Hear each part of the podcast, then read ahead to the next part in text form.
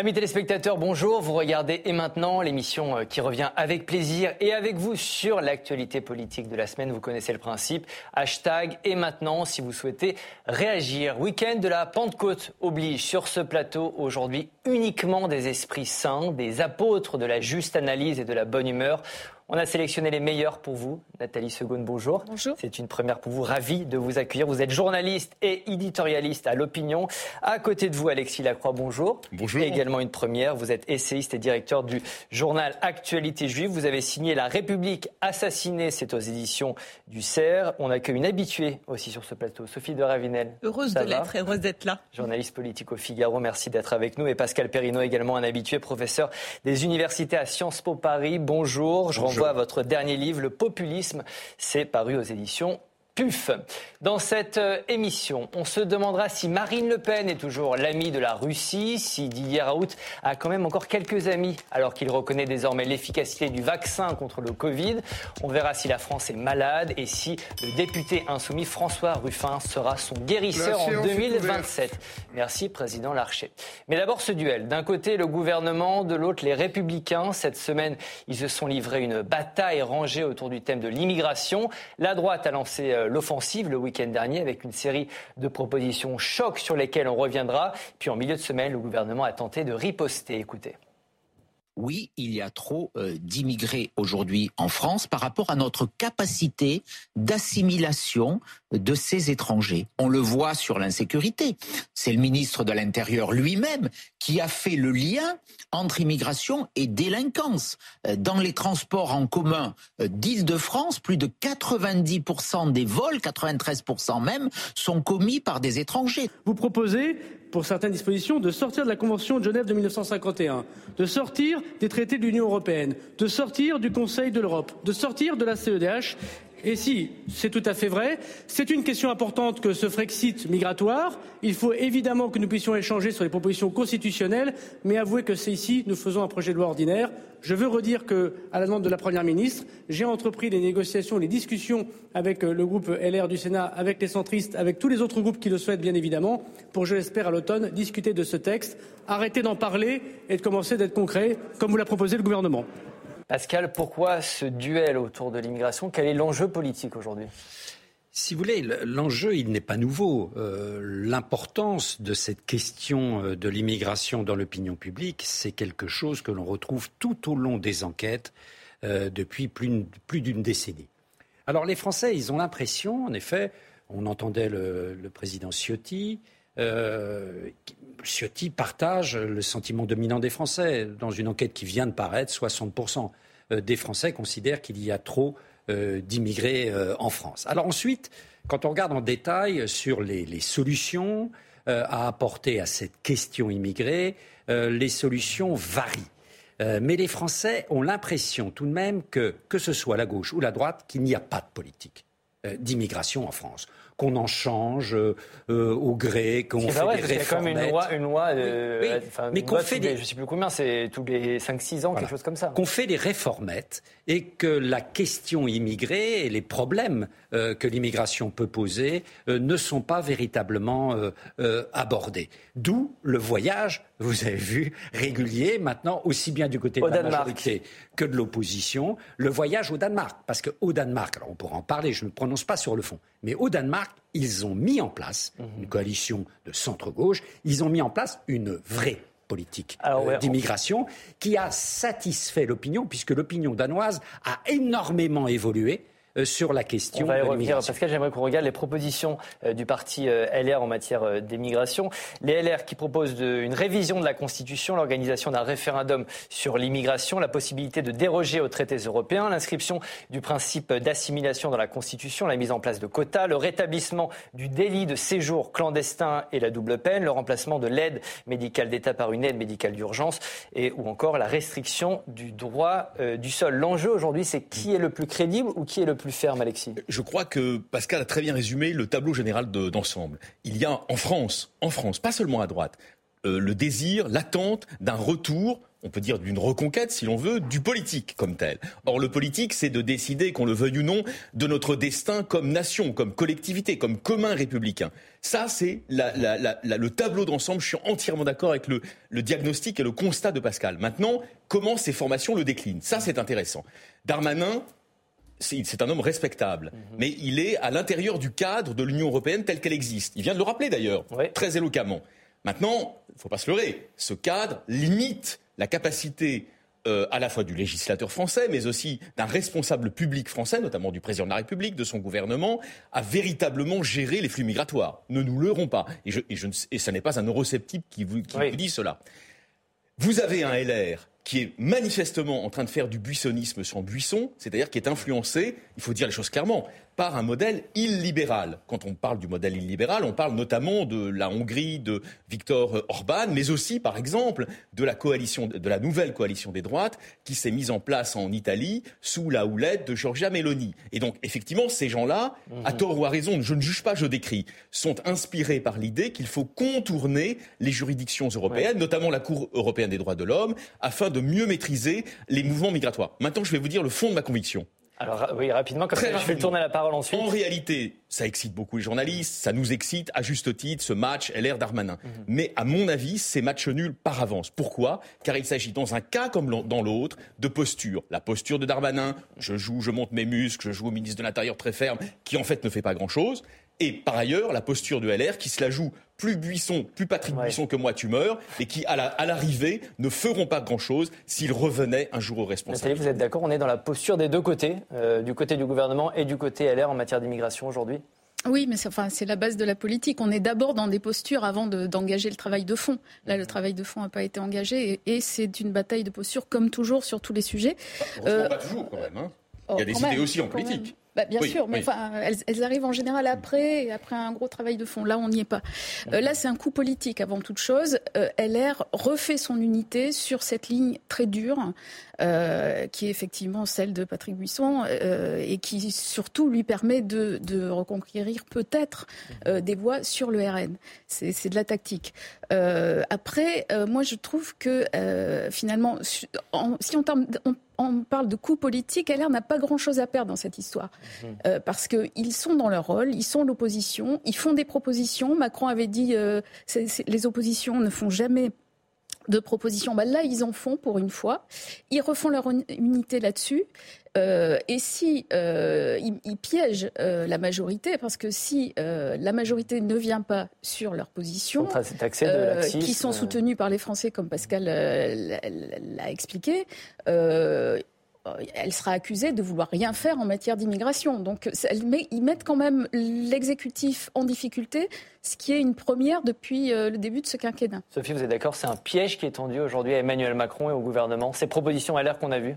Oui, c'est un piège, mais surtout, euh, pour revenir sur ce qu'ont dit mes deux confrères euh, et Pascal Perrineau de façon très intelligente, je n'ai pas grand-chose à rajouter, mais effectivement, c'est une question de posture, effectivement, c'est une question politique, effectivement, euh, c'est une question sociologique et de rapport que les Français entretiennent avec des angoisses dont nous aurons sans doute l'occasion de parler au cours de cette émission, d'ailleurs relevé par le président de la République sur la décivilisation, mais je crois aussi que c'est un constat de difficulté, d'impossibilité à agir qui rend encore plus ce débat sur l'immigration compliqué à la fois au niveau européen, évidemment, parce que nous sommes sous la contrainte non pas forcément des seules règles européennes, mais des avis divergents qui existent au sein de la communauté européenne, très bien euh, relevé par Alexis Lacroix en parlant de la Hongrie, parce qu'il y a évidemment entre la Hongrie le Danemark, euh, l'Allemagne, la France des positions très différentes, et l'Italie évidemment, mais parce qu'il y a aussi euh, des, impossibilités liées tout simplement aux relations que la France entretient avec les pays de départ de mhm. ces migrations.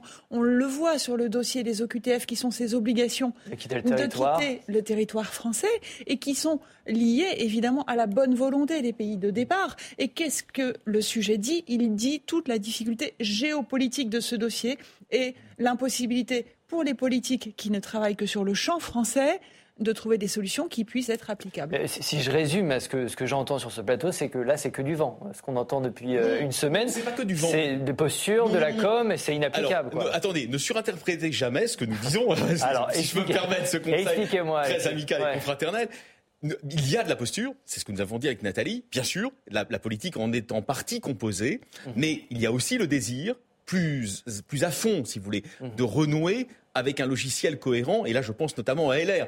Le ministre de l'Intérieur, il fait ce qu'il peut dans un cadre où, effectivement, la France n'est pas maîtresse des flux migratoires pour plein de raisons que nous avons évoquées avec Pascal. Maintenant, LR cherche à reconstruire une matrice sur tous les sujets que nous appelons dans notre jargon de journaliste politique le régalien. Hein, le régalien, c'est-à-dire bien sûr le, contrôle des flux migratoires, mais aussi la sécurité, l'école, etc., l'hôpital. Bon, ils cherchent à reconstruire une matrice.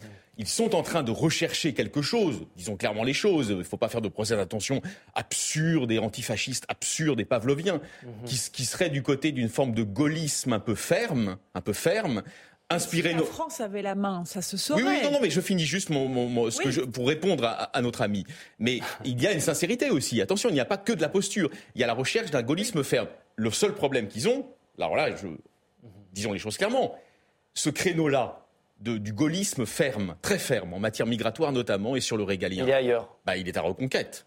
Donc, c'est Éric Zemmour. Bah, évidemment. Et donc, à, terme, ils ont un problème aussi parce que ces idées-là sont déjà développées. Le gaullisme chez Éric Zemmour Ah bah, il y a du. Y a Sophie n'est pas Il y a, un, réinvestissement de cette matrice, en tout cas. Et donc, effectivement, de toute façon, à terme, c'est un espace qui est largement occupé. Quoi qu'on pense par ailleurs de ces programmes, hein, mais on, décrit le réel. Parce que l'immigration, le thème de l'immigration, c'est la planche de, salut pour euh, le parti LR aujourd'hui. C'est le seul bah, moyen de sortir euh, la tête de l'eau, entre guillemets. Il faut qu'LR fasse oublier le détestable épisode des positions sur la réforme des retraites, où c'était véritablement le chaos absolu.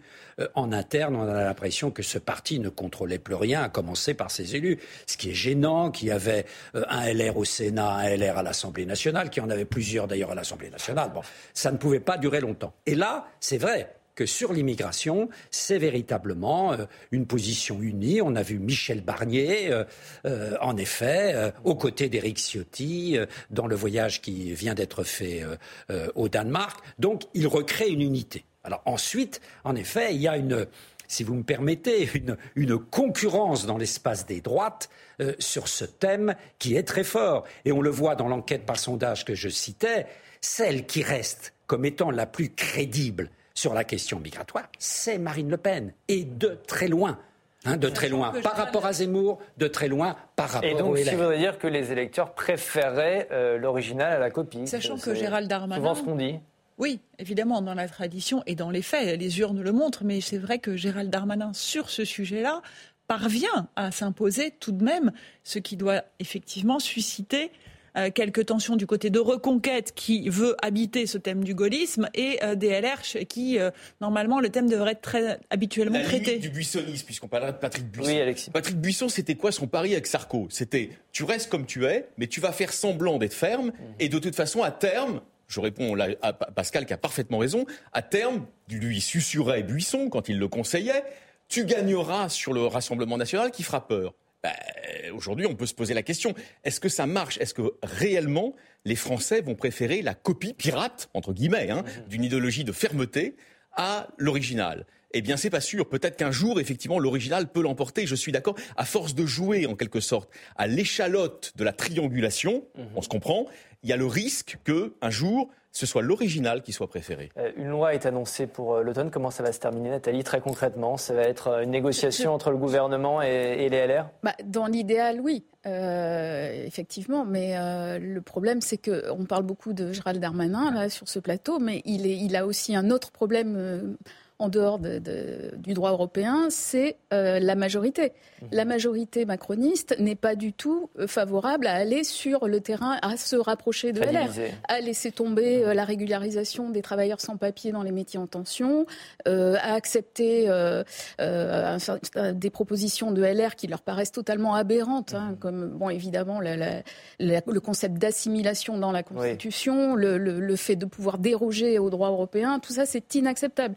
Donc Donc ils sont partis très loin, ils sont partis de très loin, les LR. Ce qu'on ne sait pas, c'est si c'est une position dure pour arriver à trouver un compromis ou euh, à se rapprocher de la majorité, mais j'ai du mal à penser que la majorité, elle, va pouvoir se rapprocher de LR. On avance. François Ruffin muscle son jeu. Le député insoumis de la Somme a lancé un appel sur les réseaux sociaux. Sa petite entreprise est en pleine expansion. Il est en plein recrutement.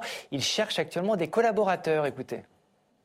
Il est évident maintenant que j'ai opéré un changement de division. Tu vois, et si tu montes en étant le même dans la division supérieure pour aller jouer en Champions League, mais que t'es pas armé, euh, que t'es pas armé d'une équipe autour de toi assez dense, assez solide, euh, bah tu vas perdre tous tes matchs.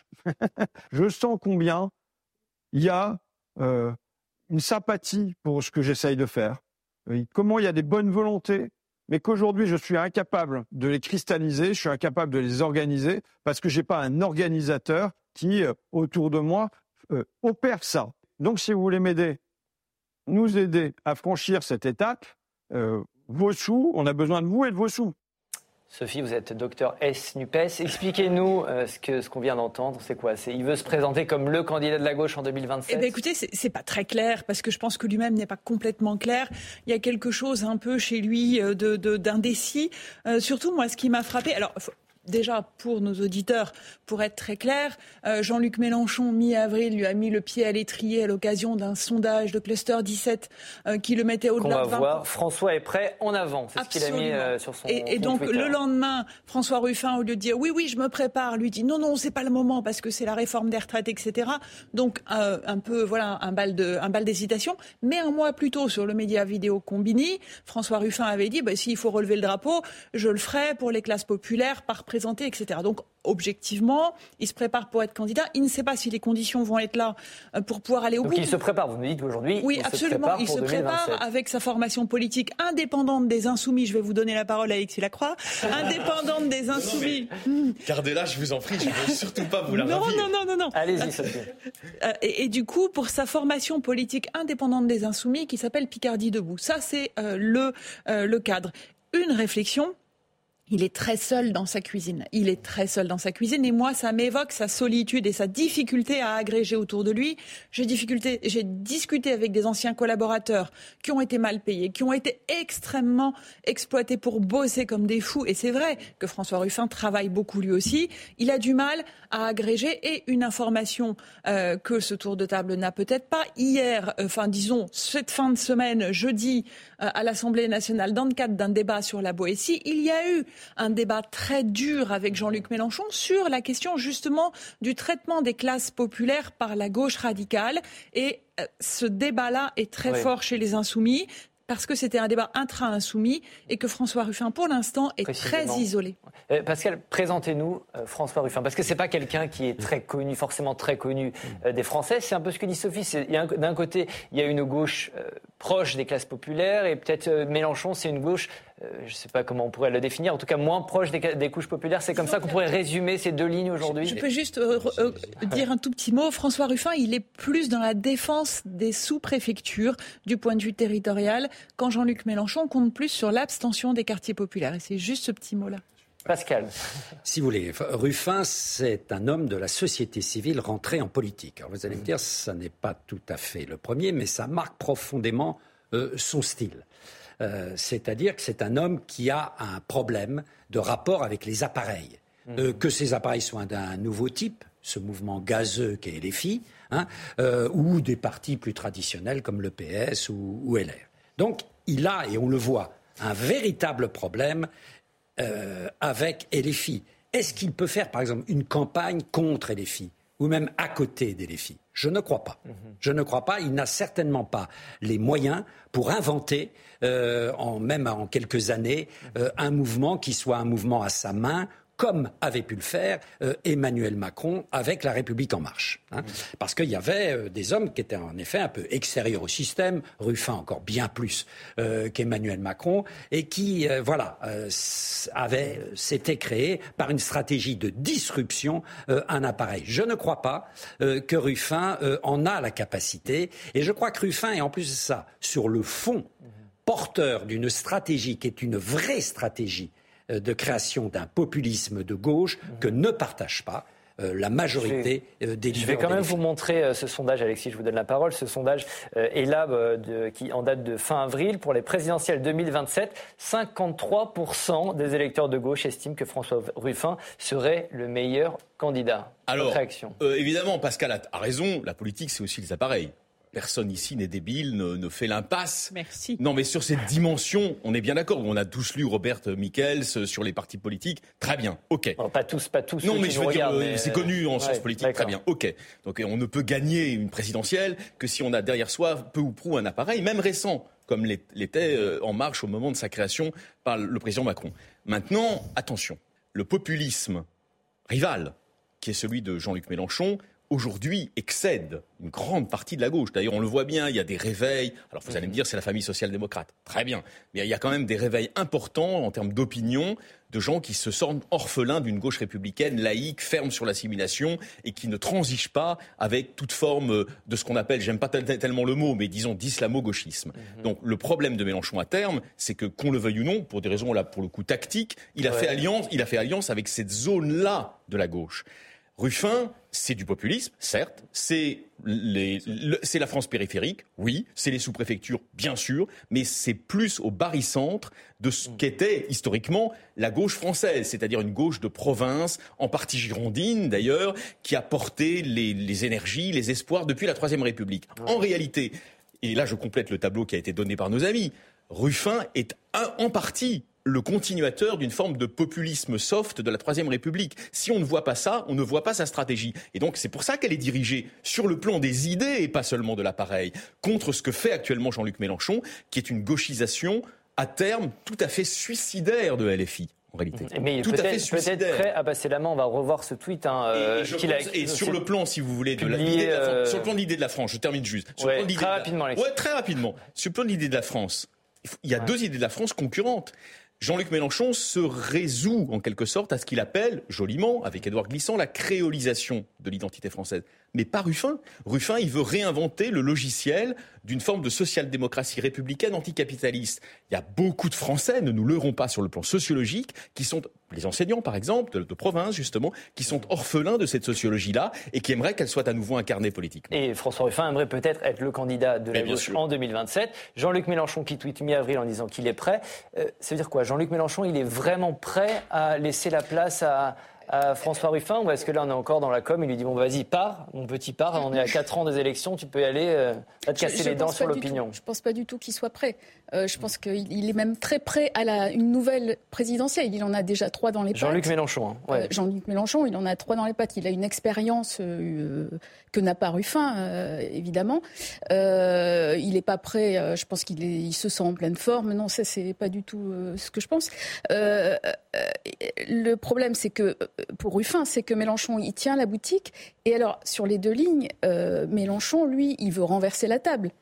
Euh, là, Ruffin le dit dans cette vidéo, euh, Ruffin est beaucoup plus dans, un, dans l'idée d'une alternance, mhm. de, réussir une alternance à gauche.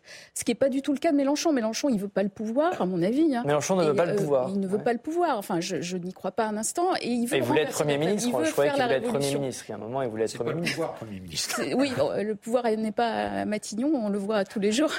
le, alors, bon, Ruffin est beaucoup plus rassembleur. Euh, il rassemble, il est compatible avec le PS, il est compatible du fait de ce discours social-démocrate avec les écolos. Et mhm. si, à mon avis, le PS et les Verts restent dans la NUPES aujourd'hui et veulent une liste commune aux européennes, en tout cas pour le PS, c'est qu'ils veulent peser sur le choix du candidat en 2027. Mhm. Donc c'est un élément à ne, pas négliger, mais je ne crois pas du tout aux chances de Ruffin. Euh, isolé euh, à LFI d'y arriver. Sophie, vous êtes plus optimiste. Alors, je suis plus pragmatique, si je peux me permettre. Je pense qu'en fait, Jean-Luc Mélenchon n'a pas une idée claire. Évidemment que s'il peut y aller, il ira. S'il est assez en forme physique, il ira. Il est quand même un peu déjà âgé aujourd'hui. Et surtout, il y a, euh, pour nuancer, même si je partage absolument votre propos, euh, Nathalie, il y a chez Jean-Luc Mélenchon cette idée qu'il pourrait ne pas pouvoir y aller et qu'il voulait évidemment que ce soit Adrien Quatennens qui prenne sa suite, qui est tombé pour violence conjugale. Et je pense qu'il va quand même, si François Ruffin parvient à trouver son chemin, être obligé à un moment de venir le soutenir, même s'il ne partage pas complètement son, euh, son, son, champ idéologique. Marine Le Pen est-elle toujours l'amie de la Russie? Avant de répondre, petit flashback. Rappelez-vous, c'était il y a un peu plus d'un an. Pour notre pays, c'est une mauvaise nouvelle, parce que vous dépendez du pouvoir russe et que vous dépendez de M. Poutine. Parce que quelques mois après avoir dit cela, Madame Le Pen, vous avez contracté un prêt en 2015 auprès d'une banque russe. Et donc, vous ne parlez pas à d'autres dirigeants, vous parlez à votre banquier quand vous parlez de la Russie. C'est ça le problème, Madame Le Pen. Voilà, depuis, il y a eu la création d'une commission d'enquête à l'Assemblée nationale. C'est le RN qui avait demandé sa mise en place pour montrer que non, le parti ne dépend pas de Vladimir Poutine. Cette semaine, c'était au tour de Marine Le Pen d'être entendue. Elle a répondu aux accusations. Écoutez. Je signe un prêt avec une banque. Hein. Je ne signe pas un prêt avec Vladimir Poutine. Voilà. Sinon, tous, vous avez signé des prêts avec Macron. Bah oui, non mais d'accord, mais je veux dire, ça voudrait dire que quand on signe un prêt avec une banque française, euh, on signe pas avec l'accord d'Emmanuel Macron, mais quand on signe avec une banque qui est moitié tchèque, moitié russe, obligatoirement, c'est en fait euh, une signature que l'on a avec Vladimir Poutine. Non, je signe avec une banque. Ça ne m'engage absolument à rien. Et si ça m'avait engagé à quelque chose, Monsieur le Président, je n'aurais pas signé ce prêt. C'est clair, je ne l'aurais pas signé. Alexis, est-ce que cette commission d'enquête a permis de laver les soupçons qui entourent euh, Marine Le Pen et son lien supposé avec Vladimir Poutine? Alors, il faut toujours faire preuve d'impartialité dans le commentaire politique le plus possible. Elle n'est pas mauvaise, là. Bon, on est d'accord. Et, par ailleurs, ils ont excipé d'un argument, d'ailleurs au moment même du débat face, face à face avec le président de la République, avec Emmanuel mhm. Macron, ils avaient excipé d'un argument au Rassemblement national en disant nous nous sommes tournés vers une banque russo-tchèque car les banques françaises. Vous voulez pas nous, prêter d'argent Nous avaient opposé une fin de non-recevoir à nos demandes de prêt. Très bien. Le problème, c'est qu'à mon avis, je vous le dis très sincèrement, elle n'est pas très convaincante pour une raison simple. On ne peut pas mettre sur le même plan, mhm.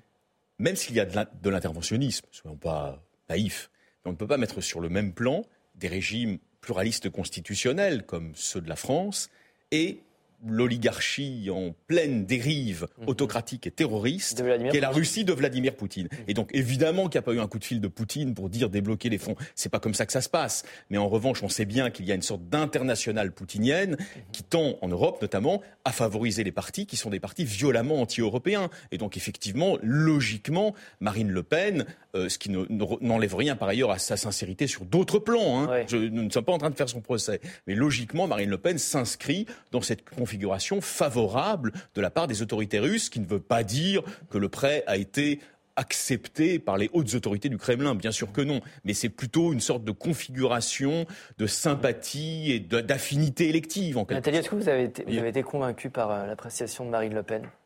Je ne l'ai pas suivi, j'ai pas suivi les quatre heures, mais j'ai pas l'impression d'une prise de distance très nette euh, vis-à-vis de la Russie de Poutine hein, dans cette audition. Et en même temps, je, vois quand même plus d'habileté et elle est, je la trouve quand même plus, plus convaincante euh, mhm. euh, que, par exemple, François Fillon sur son sur oui, parce que François Fillon a été auditionné il y a quelques semaines oui, Elle est quand même plus convaincante. après, elle, elle c'est quand même assez habile de sa part d'aller devant cette commission. Elle en avait jamais elle s'était jamais exprimée là-dessus mhm. avant. Là, elle parle sous serment. Euh, elle dit euh, il n'y a pas eu de contrepartie politique euh, auprès avec la Russie. voilà, dont acte. elle met ce sujet derrière elle en termes de communication. Et honnêtement, je ne pense pas que ça lui soit très préjudiciable. Pour ses électeurs, oui. Voilà. c'est ça, Pascal, vis-à-vis des électeurs, cette audition était aussi importante pour montrer finalement qu'elle n'est pas liée, qu'il n'y a pas eu de contrepartie à ce prêt octroyé par la Russie, par une banque russe? En effet, ce n'est pas la, première fois euh, dans l'histoire que euh, des forces politiques françaises ont des liens financiers euh, avec la Russie, qu'elle soit soviétique ou post-soviétique. bon, elle a été sur le fond, là, quand on l'écoute, relativement convaincante, même si en effet le degré de dépendance des banques russes par rapport au pouvoir politique est certainement plus fort en Russie que ne l'est euh, le degré de dépendance des banques françaises par rapport au pouvoir politique. Ça, c'est la première remarque. La deuxième remarque, c'est sur le fond. Et sur le fond, il y a des choses qui n'ont absolument pas changé quant à la force euh, mhm. des rapports entre le Rassemblement national euh, et la Russie. C'est d'abord la position sur la Crimée. Bien sûr. Sur la position sur la Crimée, elle persiste, elle euh, insiste et elle signe. La Crimée est russe, elle accorde un crédit à ce référendum qui a été organisé dans des conditions très contestables en disant, bah voilà, c'est le peuple de la Crimée qui a choisi d'être russe, très d'être rattaché à la Russie, pas annexé, rattaché. Rattaché à la Russie. Bien. Donc ça, ça entretient tout de même, c'est un premier, un premier symptôme d'un lien qui n'est pas coupé. Le deuxième, c'est dans la longue période, quand vous connaissez bien l'histoire euh, du Front National et du Rassemblement National, ils ont toujours eu, euh, et c'était Jean-Marie Le Pen le premier, une conception de l'Europe qui considère que l'Europe euh, qui s'arrête en Pologne et en Hongrie, c'est pas la bonne Europe, que la bonne Europe, c'est l'Europe de l'Atlantique à l'Oural. Hein. Donc il y a là une conception euh, de l'Europe. Et là-dessus, elle n'a pas rompu véritablement avec son père. Hein.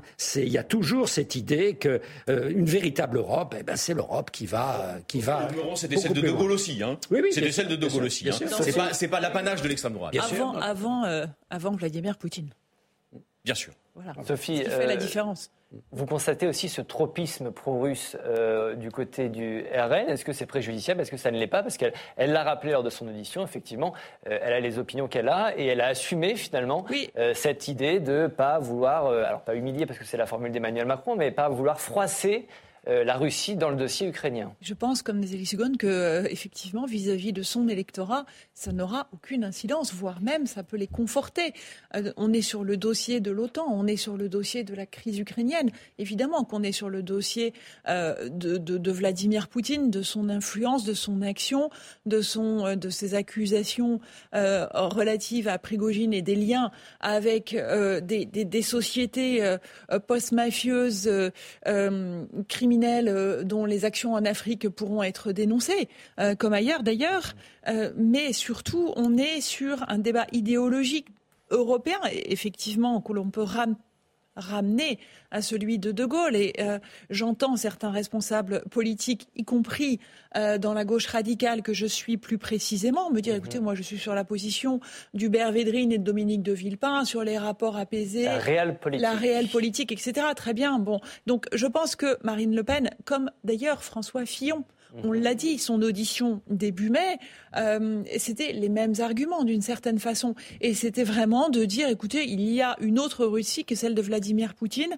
La vie continue et je pense que ça, ceux des Français qui les soutiennent euh, ne seront pas choqués. On va jouer, Sophie, si vous voulez bien. On passe à la rubrique fake news ou pas. Je vous donne une info, quelque chose qui ressemble à une info, et vous me dites si c'est vrai ou si c'est fake. Cette annonce de Bruno Le Maire, euh, le gouvernement a annoncé, euh, qui, enfin, hausse de ton face aux propriétaires de jets privés pour réguler leur utilisation. Une vignette critère a été annoncée. Je crois que vous, vous avez suivi ça, Nathalie. Une vignette critère. L'idée est d'organiser une circulation alternée entre les jets privés. Fake news ou pas, Pascal? Fake news. Fake news, ça ne tient pas la route Sophie? Je croyais que vous alliez me parler des paquets de pâtes de la famille Le Maire. Non, non. Non. Euh, écoutez, euh, moi je dirais pas fake news.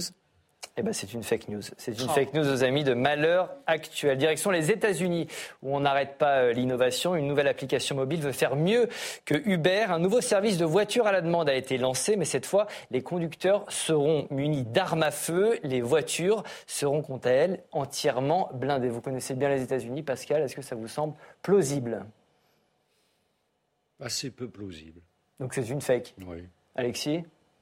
Je tendrais à dire aussi que c'est une fake. Mais en même temps, vous savez, sur le terrain de la dérégulation du port des armes à feu, parfois les États-Unis, que j'aime, nous mhm. réservent de très mauvaises surprises. C'est une vraie information. Bah L'application s'appelle Black Wolf. Elle a été lancée par un entrepreneur spécialiste en sécurité privée. L'objectif, c'est de rendre les trajets plus safe. On en vient à ce coup d'éclat d'un militant écologiste, à peine une semaine après sa triste mort, une semaine après avoir pénétré dans le royaume de Dieu. Daniel, c'est son nom, aurait éteint la lumière qui se trouvait tout au bout du tunnel. Il souhaitait rappeler par là qu'il faut éteindre les ampoules quand on quitte une pièce. Et c'est quand même pas beaucoup demander nom de Dieu.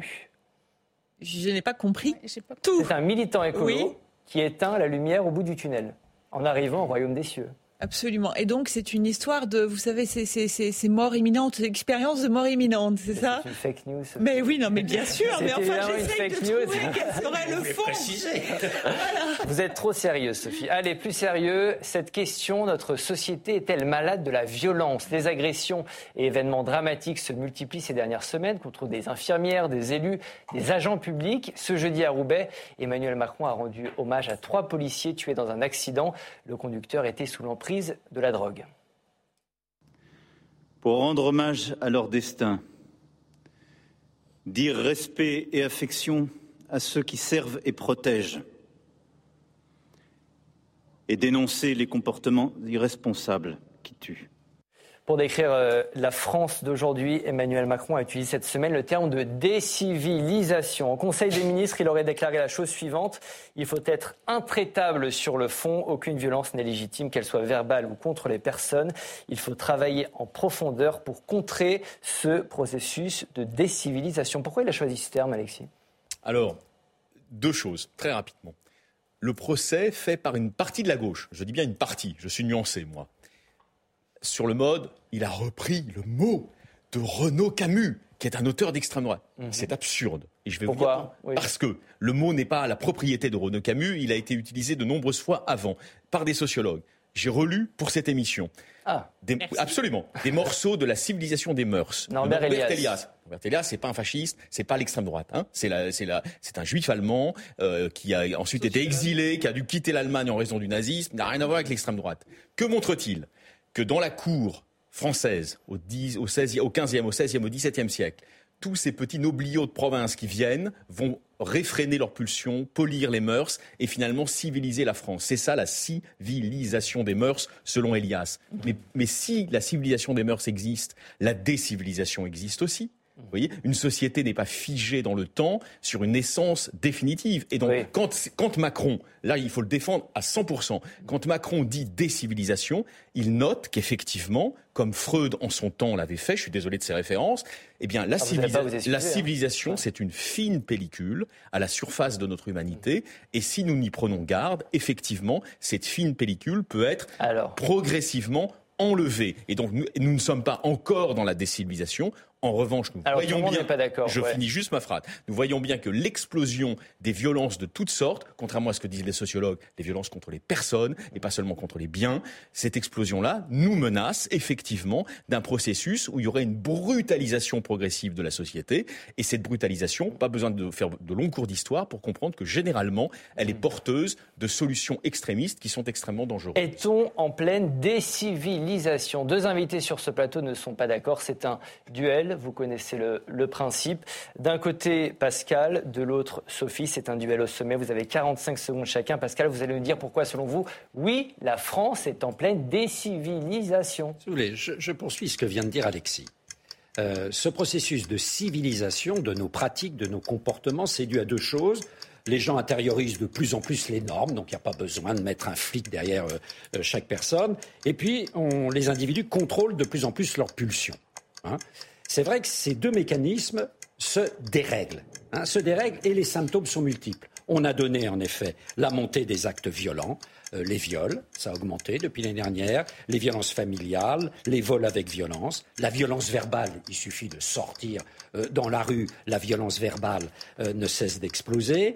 Et puis, tout ce qui est, j'allais dire, les mœurs d'interaction, les rapports entre hommes et femmes, la courtoisie, euh, les rapports entre enseignants et enseignés, je suis assez bien placé, tout cela, ça se dégrade. Non, pas du tout, Sophie.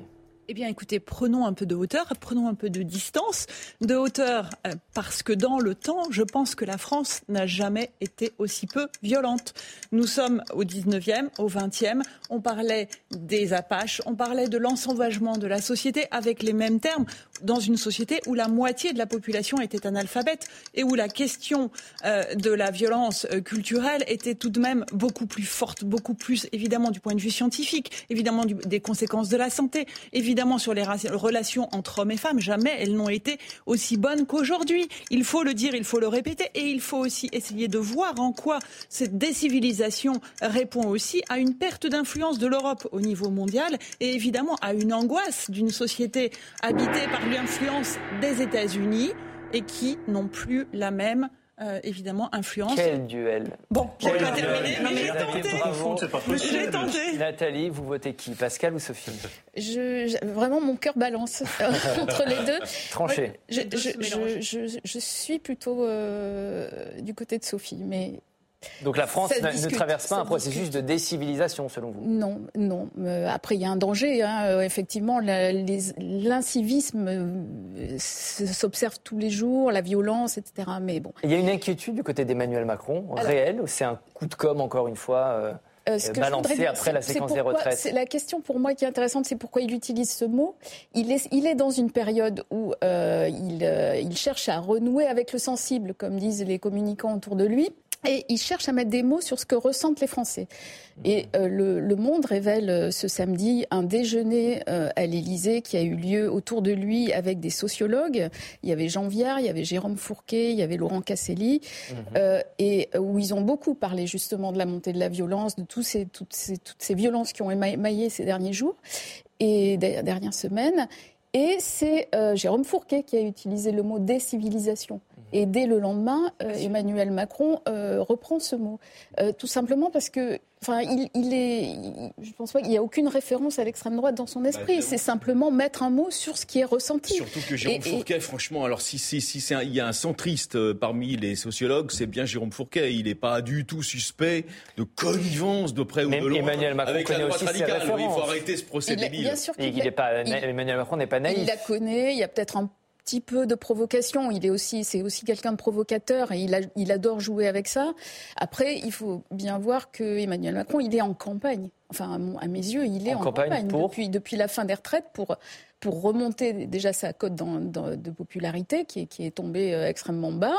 Et puis, euh, pour ce, à mon avis, c'est très personnel, mais pour se préparer le jour où il est obligé de dissoudre l'Assemblée nationale, euh, il faudra repartir au combat. Et, et- et je pense que Donc il anticipe, Il, euh, anticipe. Il est sur le terrain euh, très souvent. Il devait aller dans le Var jeudi. Au dernier moment, il change. Il va à Roubaix rendre hommage aux trois policiers parce que il, faut montrer aux gens qui ont, qui, il faut les rassurer, il faut leur parler, euh, il faut renouer le lien avec les Français, tout simplement. Alors une chose est sûre, c'est ce chiffre qu'on va voir, euh, la progression des violences envers les élus, plus 32% en 2022. Pascal, comment vous expliquez cette progression de la violence, notamment envers les élus, mais pas seulement? Par un processus, alors n'utilisons pas de décivilisation, euh, par un processus d'ensauvagement. Je crois que dans ce processus, mais je ne suis pas, euh, si vous voulez, opposé à ce qu'a dit Sophie. Ensauvagement, c'était le terme de Gérald Darmanin. Je crois que sur le long terme, ce qu'a dit Sophie est vrai.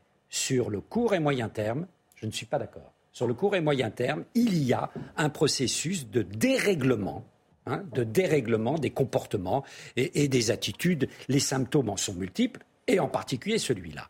Parce que l'agression contre les maires, les maires, euh, ils existent depuis le 19e siècle. L'agression contre les maires à ce niveau-là, c'est un phénomène nouveau.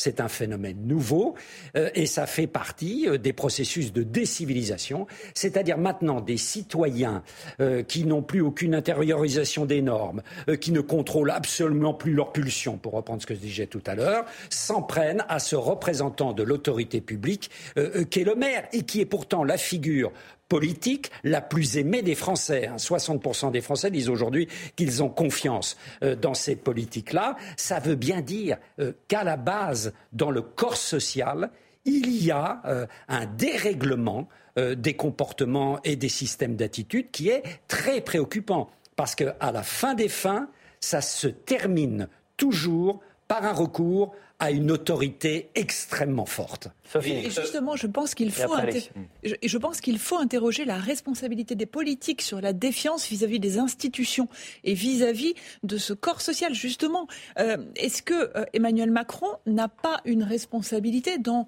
ce que vous appelez effectivement cette décivilisation à court terme Euh, Est-ce qu'il n'y a pas, depuis la crise des Gilets jaunes, mais bien avant, et François Hollande et Nicolas Sarkozy et d'autres ont leurs responsabilités aussi sur le rapport des collectivités avec euh, les Et quelle Français responsabilité aurait Emmanuel Macron eh bien, je m'interroge sur les tensions que notre société traverse, évidemment, euh, sur la question des libertés publiques. Particulièrement Est-ce que, par exemple, toutes ces tensions que l'on voit vis-à-vis des maires ne sont pas causées aussi par des interdits, par euh, des usages Et notamment, on parle des drones, par exemple, on parle des, droits à manifester. Alors, on peut s'interroger, dire oui, il y a des abus, oui, il y a un usage euh, euh, beaucoup trop extensif, on a vu pendant les retraites. Des...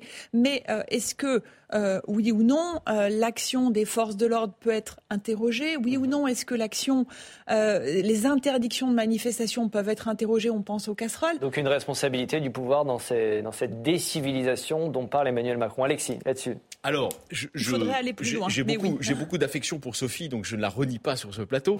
mais je, suis, je suis en net désaccord avec elle je crois qu'il faut hiérarchiser. C'est-à-dire nous avons bien sûr des stratégies du choc qui existent aussi bien dans le capitalisme contemporain que dans la politique contemporaine. Mais là, ce n'est pas ce dont nous parlons. Nicolas Sarkozy, quand il était président, a mis en place des stratégies du choc, c'est absolument évident, avec Buisson, on en a parlé tout à l'heure. Mais là, c'est pas ça. Là, c'est plutôt un processus, effectivement, de brutalisation progressive du rapport des Français entre eux, indépendamment de l'intervention des hommes politiques. Et donc, je rejoins totalement Pascal. Et quand on est responsable public, Là, c'est en l'occurrence le président de la République. Je suis d'accord avec Nathalie aussi. Il est obligé de refléter les affects des Français. Mais il faut vivre dans une grotte pour ne pas voir cette brutalisation. Et donc, quand vous êtes responsable politique, vous gérez le temps court. Attendez, je finis, je finis. Je finis, je finis. Vous gérez le temps court.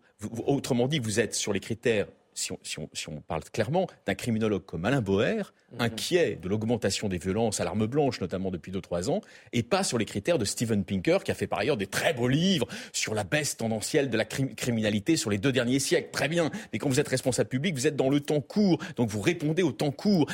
il n'y a, rien là d'anormal de la part de Macron. Il est absolument dans son rôle. sur ce plan-là, il est dans son rôle. Revoilà le professeur Raoult. Merci, Président Larcher. Oui, vous savez, euh, Raoult, celui qui considérait que le vaccin n'était pas la bonne solution contre le Covid, eh bien, trois ans plus tard, il a un peu changé. Écoutez-le. Moi, je n'ai pas de religion thérapeutique. J'essaie de, trouver ce qu'il y a de mieux. On trouve aussi que les gens qui sont vaccinés, euh, parmi les, la, moitié chez qui nous avions, toutes les, sur 15 000 personnes sur qui nous avions toutes les données, meurent moins que ceux qui ne sont pas vaccinés. Et ça, c'est vrai. C'est-à-dire, ça ne veut pas dire que ça empêche la contagion. Il n'y avait pas de raison que ça empêche la contagion. Bon, Pascal, tout ça pour ça? Oui, tout ça pour ça, en effet. Euh, il y a un côté euh, reniement, mais qui est plutôt sympathique. Quand on s'est trompé, il faut pouvoir le, dire. Quoique, quand on, j'ai écouté moi l'ensemble de l'interview, euh, voilà, c'est un semi-reniement. Par exemple, sur l'hydroxychloroquine, il continue, il continue à dire que voilà, des échantillons, alors de quelques centaines de personnes, ont montré l'efficace de ce traitement, alors que bon, il euh, faut se méfier des références à la science. Mhm. Mais euh, l'essentiel des scientifiques dit que c'était euh, vraiment un placebo. Mhm. il peut changer d'avis? Oui, mais alors, si, si, je peux me permettre, j'ai pas l'impression que euh, M. Raoult était un des plus opposants à la question des vaccins. C'était effectivement son traitement hydroxychloroquine qui a, depuis euh, février 2020, euh, été mis en avant. Et je pense que là, il y a, on parlait du rapport aux institutions, je pense que là, nous serons d'accord, Alexis Lacroix, il y a, euh, en tout cas chez lui, une responsabilité dans la défiance vis-à-vis des institutions mhm. et évidemment vis-à-vis des sciences qui étaient en appui des institutions sur le vaccin. Et c'est là où je pense qu'il y a une responsabilité. Et là, je pense que euh, il, euh, a, il, a, creusé, il a contribué, et c'est là où est sa responsabilité, à creuser un fossé dans notre société entre les Français et, et les institutions dans ces domaines bien spécifiques euh, des vaccins, mais aussi des traitements médicaux et du rapport à la science de façon globale. Est-ce qu'il n'y a pas aussi une responsabilité politique? On se souvient Emmanuel Macron qui était allé voir le professeur Raoult à Marseille. Alors, il y a une responsabilité des politiques et des médias quand même, hein, parce que je ne sais pas si vous vous souvenez, mais quand euh, il a commencé à faire du tam-tam sur l'hydroxychloroquine, c'était en continu sur les chaînes d'information. Donc euh, ensuite, les politiques courent derrière les médias, c'est comme ça. Euh, et donc, le fait qu'Emmanuel Macron se rende, souvenez-vous, euh, on était tous euh, stupéfaits, se rende dans son institut à Marseille, hein, sans, sans, annonce, sans rien, pour le rencontrer, sans prise de parole, enfin presque dans une, espèce de semi-clandestinité qui a été révélée, évidemment, mais on le sait toujours quand le président se déplace, mais ça lui a donné un crédit, enfin, c'était extrêmement, c'était une prise de risque, bien sûr, une prise de risque énorme, alors qu'il avait été, il était au, au sein du conseil scientifique qui avait été mis en place par l'Élysée et il en était sorti parce que par mésentente avec ses confrères. Donc quand même, enfin il y avait quand même déjà un côté sulfureux sur ce personnage. Ensuite, Renaud Muselier, le président de la région Provence-Alpes-Côte d'Azur, et une bonne partie de la classe politique en PACA qui euh, qui l'a qui l'a soutenu, qui a dit que ça marchait, qui s'est soigné à l'hydroxychloroquine. Enfin, les politiques là-dedans ont joué, euh, ont, aussi contribué à cette à cette défiance des Français vis-à-vis de la science et, du discours des Alexis pas tout à fait d'accord avec vous. non, non, je suis d'accord sur le. je suis totalement d'accord avec Nathalie. Je, je suis d'accord, euh, bien sûr, aussi euh, avec euh, mes, deux autres confrères sur, sur le, la responsabilité, la parole de responsabilité qui n'a pas été tenue par Didier Raoult tout au long de cette crise. la cause est entendue et c'est d'ailleurs tout à fait louable de sa part de reconnaître qu'il s'est trompé sur l'efficacité des vaccins. Mais en revanche, je pense que si vous voulez la, comment dire, les positions euh, de la défense officielle par la parole officielle, on pense notamment au ministre de la Santé qui était excellent mmh. euh, à ce moment-là de la vaccination, ont été affaiblis par la découverte progressive d'un élément que nous ne savions pas, aucun d'entre nous ne le savait, y compris les médecins spécialistes de ce domaine, d'immunologie et de virologie, c'était que le vaccin ARN messager, qui a été très pratiqué en France, ultra pratiqué, sous la forme du Pfizer notamment, avait comme euh, grand avantage de sauver des vies, c'est-à-dire de sauver des vies. Mais c'est ce que je, je suis en train de dire. De, je pas, avait comme grand avantage de sauver des vies et de nombreuses vies et de réduire évidemment les symptômes liés euh, à la maladie contractés à la suite du, Covid-19. Donc de nombreuses personnes ont été sauvées par le vaccin. En revanche, il y a un point qu'on a découvert plus tard et qui, sur un plan psychologique, a résonné comme un affaiblissement de cette position vaccinale. C'est qu'il y a eu un discours qui a été tenu pendant un an, et je pense à tort, mais la science, encore une fois, vous savez, la science tâtonne, la science avance en même temps, j'allais dire, que les populations. Et donc, dans, un premier temps, on a tenu un discours, et personne n'est responsable, selon lequel le fait de se vacciner protégeait des transmissions, des contaminations et des transmissions, et on a découvert ensuite que ça n'était pas le cas. Et donc cela a évidemment rétroagi psychologiquement et donné sur le moment l'impression que des gens comme Raoult étaient des super prophètes, ce qu'ils ne sont pas. Vous voyez Mais il faut, il faut être équitable. C'est-à-dire que dans cette affaire, je crois qu'il y a eu malheureusement beaucoup de passion euh, dans, dans, un camp qui était le camp de l'irrationalité, l'irrationalité antivaccinale, mais il se trouve qu'on a découvert dans un deuxième temps que le vaccin aussi efficace soit-il contre les formes graves, ne protégeait pas des transmissions et des contaminations. ça, ça a été un élément très important. Pascal, et, qui a, et qui a, par parenthèse, je, termine juste, très rapidement, Alexis, qui a ruiné, et je l'avais dit sur le moment, je suis pas médecin, mais qui a ruiné la légitimité j'allais dire prophylactique de quelque chose qui nous a été imposé par le pouvoir, qui était le fameux passe vaccinal. À partir du moment faut conclure. Oui, je sais, je sais. À partir du moment où le vaccin ne, ne, ne, prévient pas les transmissions, le passe vaccinal n'avait aucune efficacité. Qu'est-ce que l'affaire Raoult nous dit de la société dans laquelle on vit? Le phénomène Raoult, plutôt. Bah, ça veut dire que dans une société qu'on présente souvent, là aussi, dans une vision très linéaire du progrès, de la raison, de la science, il y a des limites évidentes et qui viennent euh, du cœur même euh, de ceux qui sont au premier rang de la population scientifique, à savoir les professeurs de médecine, etc. Et, c'est vrai que le professeur Raoult, à cet égard, a, été emblématique de ce mouvement où tout de même une certaine irrationalité était au cœur de ceux qui se présentent comme étant les meilleurs défenseurs de la rationalité scientifique. Allez, comme chaque semaine, merci Président La séance est suspendue. On termine l'émission par un top flop. Je vous pose une question très simple. C'est le président, c'est notre président. Qui a marqué l'actualité de la semaine en bien ou en mal Vous commencez Nathalie. Qui est votre top de la semaine euh, Yael Braun-Pivet présidente de l'Assemblée nationale. Qui, résiste courageusement euh, à la pression de ses amis macronistes qui veulent absolument qu'elle déclare irrecevable euh, la PPL Lyotte euh, sur l'abrogation de la réforme des retraites. Elle, elle, elle, ne veut, elle, s'est déjà prononcée. L'Assemblée, le bureau de l'Assemblée a déjà déclaré cette PPL recevable. Elle ne veut pas revenir là-dessus. Et votre flop et voilà. Et elle a, c'est un top pour Yael Braun-Pivet. votre flop, c'est qui? Mon flop, c'est le rapport de Jean Pisani-Ferry euh, sur la transition écologique, euh, qui est vraiment. Alors. Qui fait un flop médiatique à mes yeux, puisqu'il a été balayé d'un revers de main par, par le gouvernement, par la majorité. Taxer les plus riches pour sauver le climat, grosso modo.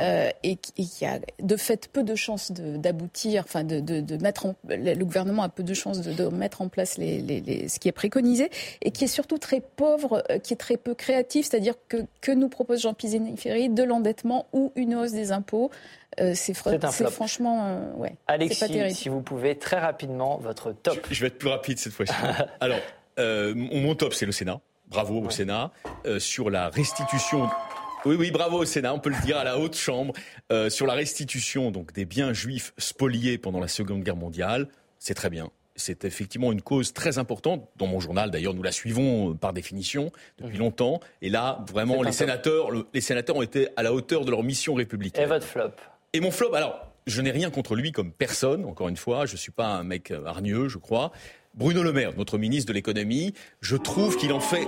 Oui, non, non, non, mais il en fait beaucoup sur le mode euh, France des classes moyennes et de, des périphéries urbaines, je vous ai compris. Et donc, effectivement, parler de ces, entre guillemets, problèmes de fin de mois avec les quatre enfants à nourrir, c'est un flop. Bah non, mais quand on est Bruno Le Maire, si vous voulez, je ne dis pas qu'il est richissime, je ne dis absolument pas cela. Mais quand on est Bruno Le Maire, ça ne peut faire que sourire une ménagère de moins de 50 ans, comme on dit chez les sociologues, qui habite euh, Pithiviers euh, ou le fin fond de la Creuse et qui, elle, peut-être a beaucoup plus de difficultés au supermarché. Votre top flop, très rapidement, si vous Alors le top, c'est Cocorico, parce que je dis merci la France euh, par le biais du front, du fonds nucléaire.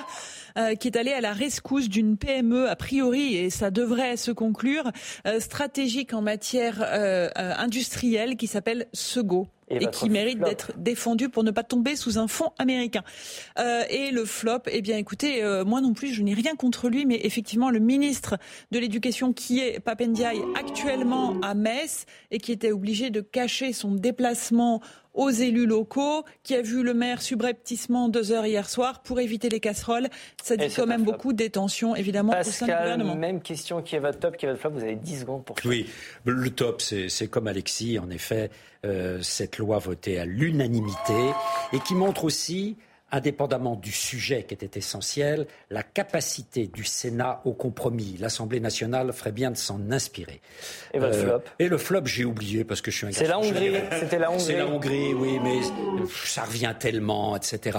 C'est vrai que la Hongrie régresse dans le classement des démocraties au cœur de l'Union européenne. Euh, c'est un problème pour l'ensemble de l'Union européenne. Merci, merci à tous les quatre. C'est la fin de cette émission. Salut à vous derrière votre écran. On me dit dans l'oreillette que vous êtes de plus en plus nombreux à nous regarder, voire à nous re-regarder, puisque vous pouvez bien évidemment retrouver cette émission en replay sur notre nouvelle plateforme publicsena.fr. Merci à vous. On se retrouve la semaine prochaine, même jour, même heure et même endroit. Bye bye.